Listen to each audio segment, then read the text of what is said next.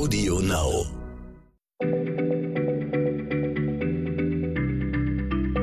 Schneller Schlau, der kurze Wissenspodcast von PM.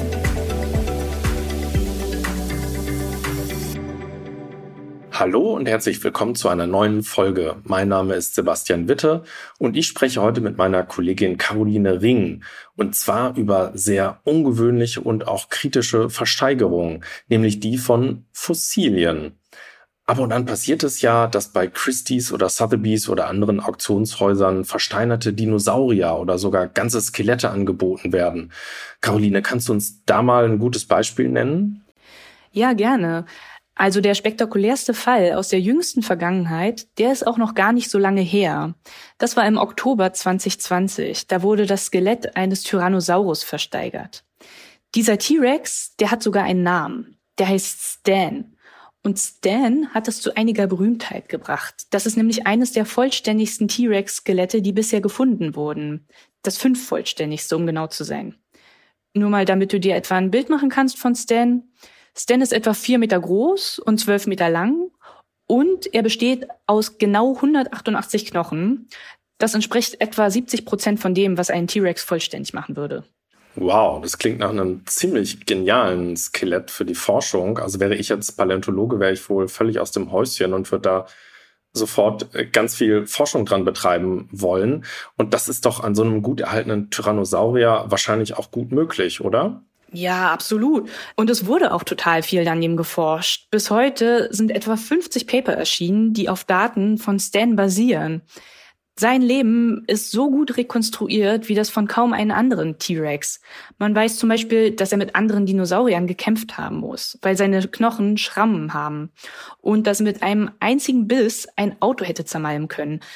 Das Problem ist aber, dass all diese Forschung, die mit Stan gemacht wurde, jetzt erstmal hinfällig ist. Okay, das glaube ich, musst du echt näher erklären. Warum sollte diese Forschung hinfällig sein? Ich meine, der T-Rex ist ja da, der verschwindet doch nicht einfach so. Naja, doch, leider schon. Stan ist jetzt gerade nach vielen Jahren für die Forschung nicht mehr erreichbar. Aber da muss ich ein bisschen zurückgehen. Man muss nämlich erstmal wissen, wo Stan überhaupt herstammt. Stan wurde in Montana gefunden, in den USA, in der sogenannten Hell Creek Formation. Das ist kein Gebirge oder sowas, sondern das ist eine Gegend, die ihren Namen bekam wegen der Gesteinsarten, die dort vorkommen. Die Hell Creek Formation ist eine sehr wichtige Lagerstätte für Dinosaurierfossilien, äh, wie sich seit vielen Jahren mittlerweile gezeigt hat. Da hat man schon einige sehr berühmte Arten von Dinosauriern gefunden. Zum Beispiel Triceratops, kennst du vielleicht auch, Ankylosaurier und Edmontosaurier. Und vor allem Tyrannosaurier. Also falls du mal einen T-Rex finden willst, die Hell Creek Formation ist wahrscheinlich weltweit der beste Ort dafür. Auch der besterhaltene T-Rex der Welt kommt von dort. Dieses Exemplar heißt Zu und eben auch Stan kommt von der Hell Creek Formation. Der wurde 1987 gefunden, übrigens von einem Amateurpaläontologen namens Stan Sackerson. Der stand also Namenspate für Stan den T-Rex. Und 92 war das Fossil dann vollständig ausgegraben. Okay, wow. Das heißt, dieser Amateurpaläontologe hat dem Fossil seinen Namen gegeben, heißt aber jetzt nicht, dass er das deswegen alleine auch ausgegraben hat, oder? Nee, also wenn das eine Person alleine gemacht hätte, das hätte wahrscheinlich noch viel, viel länger gedauert. Äh, Stan wurde auf einem Grundstück gefunden, das dem Black Hills Institute of Geological Research gehört.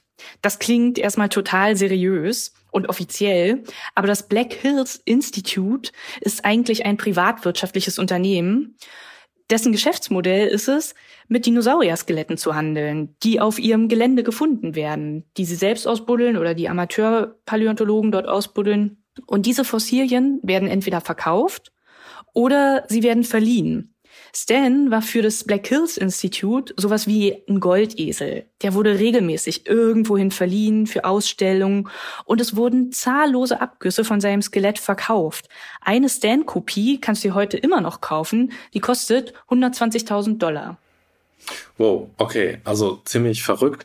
Da kommen mir gleich zwei Fragen in den Sinn. Zunächst mal, würde das bei uns auch funktionieren? Also, dass ich da auf einem Privatgrundstück ähm, irgendwie ein tolles Fossil finde und äh, das im Grunde ausquetschen kann, so viel ich möchte?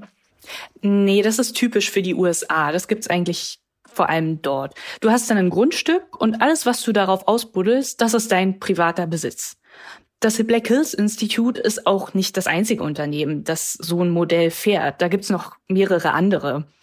Bei uns in Deutschland, da ist es allerdings so, wenn du ein wertvolles Fossil findest oder auch einen Kulturschatz, zum Beispiel Münzen oder irgendwas anderes, dann gehören die automatisch dem Staat. Sowas zählt als archäologisches oder paläontologisches Kulturdenkmal. Du würdest dich sogar strafbar machen, wenn du sowas behältst. Mhm. Okay, äh, verstehe. Zweite Frage. Stan wurde ja nun versteigert. Gleichzeitig hast du uns erklärt, dass er im Grunde der Goldesel dieser privaten Firma war.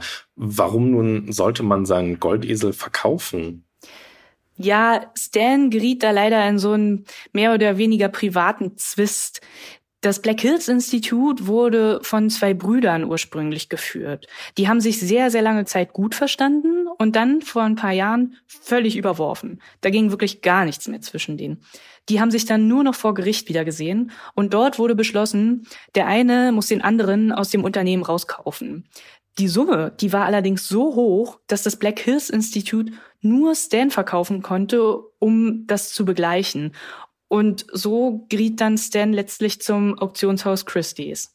Ah, okay. Also eine private Fehde, die, die dort äh, sozusagen ähm, große Konsequenzen für die Wissenschaft hat. So kommen wir zum Anfang der Geschichte. Nun ist Stan also versteigert worden. Trotzdem, warum soll er jetzt der Forschung entzogen sein? Eine Versteigerung ist ja sowas wie ein Verkauf. Also alles, was dabei über die Theke geht, gehörte vorher jemandem und gehört danach auch wieder jemand anderem. Diese Person, die den jetzt neu besitzt, diesen Gegenstand, die kann damit machen, was sie will. Das ist völlig egal, ob sich dabei um ein wissenschaftliches Objekt handelt oder halt um irgendwas anderes. Die Vorbesitzer von Stan, die waren jetzt so nett, kann man sagen, und haben ihn frei zugänglich gemacht. Das heißt aber nicht, dass es der neue Besitzer auch machen würde. Aber leider ist genau dieser Fall eingetreten. Stan wurde bei der Auktion für eine Rekordsumme verkauft, knapp 32 Millionen Dollar. Das sind umgerechnet etwa 27 Millionen Euro. Naja, und seitdem herrscht Funkstille. Niemand weiß, wer Stan gekauft hat. Die Person ist bis heute anonym. Und bis heute ist auch völlig unklar, wo Stan überhaupt ist. Vielleicht ist er auf einer Privatjacht eines Ölscheichs oder er steht im Palast eines russischen Oligarchen bei irgendjemandem jedenfalls, der 32 Millionen Dollar mal eben übrig hatte. Puh, ja, so wahnsinnig viele Menschen kommen da wahrscheinlich gar nicht in Frage. Ähm, trotzdem nochmal, nun, nun sind ja schon viele tolle, faszinierende Studien an Stan durchgeführt worden. Warum sollten die nun hinfällig sein? Also ein oberster Maßstab für wissenschaftliche Arbeit ist, dass sie reproduzierbar sein muss. Das heißt, alles, was in einer wissenschaftlichen Arbeit gemacht wurde, muss man überprüfen können. Indem man zum Beispiel ein Experiment wiederholt oder indem man sich aber zum Beispiel Fossilien nochmal anguckt, die für eine Studie verwendet wurden. Aber wenn die nicht mehr da sind, also das heißt, wenn man nicht mehr rankommt, die sich nicht angucken kann, dann kann man da auch nichts überprüfen. Also um es ganz hart zu sagen, mit allem, was an Stan gemacht wurde, all der Arbeit, ist es jetzt, als wäre sie nie passiert. Und das kann im Grunde mit jedem Fossil passieren, an dem geforscht wurde und das sich aber dabei in Privatbesitz befindet oder befand. Hm.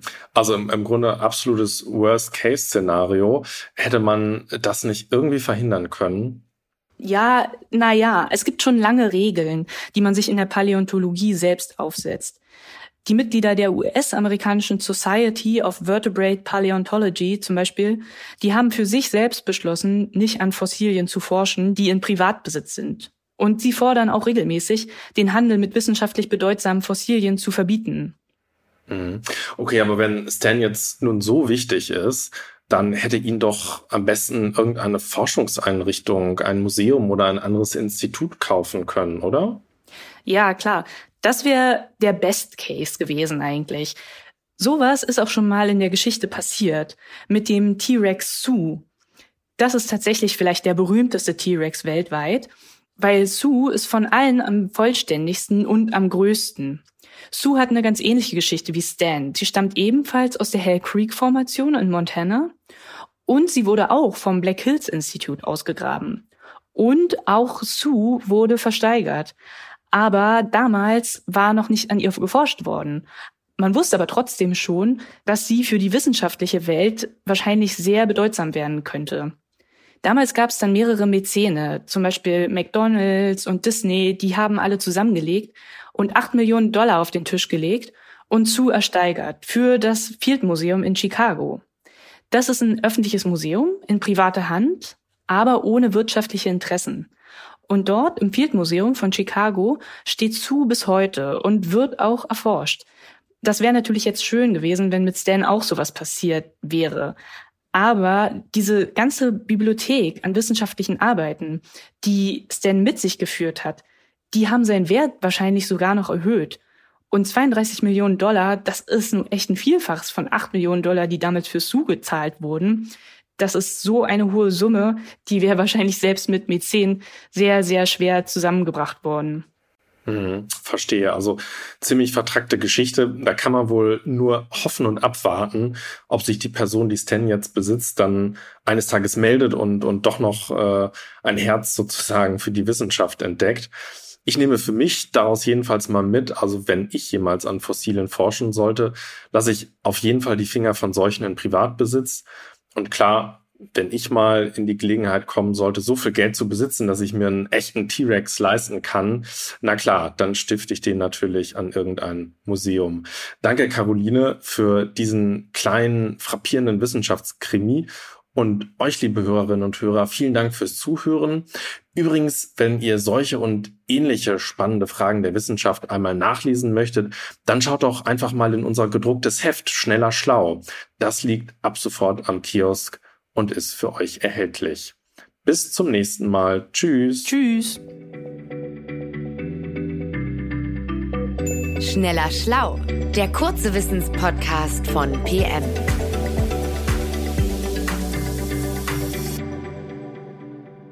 Zum Schluss möchten wir euch noch einen Podcast empfehlen und dafür lasse ich einfach die Podcasterin selbst zu Wort kommen. Hallo, ich bin Alexandra Kraft Wissenschaftsredakteurin beim Stern und Host des neuen Podcasts Sie läuft, er rennt. Beim Sport können die Geschlechter nicht verschiedener sein. Männer rennen, bis das Herz rast und die Lungen brennen. Frauen, ja, die lassen es eher ruhiger angehen. Warum das so ist und was Frauen und Männer voneinander lernen können, das und noch viel mehr erfahren Sie in unserem Podcast Sie läuft, er rennt. Jeden Dienstag auf AudioNow, stern.de und allen gängigen Podcast-Plattformen. Hören Sie rein, fangen Sie an zu laufen. Wir freuen uns auf Sie. AudioNow.